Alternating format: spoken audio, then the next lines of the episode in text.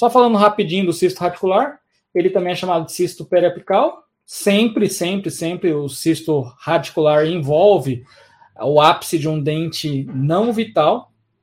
E por que que forma o, o revestimento desse qual, qual célula dá origem é ao revestimento dos cistos radiculares? Esses restos epiteliais de malacês.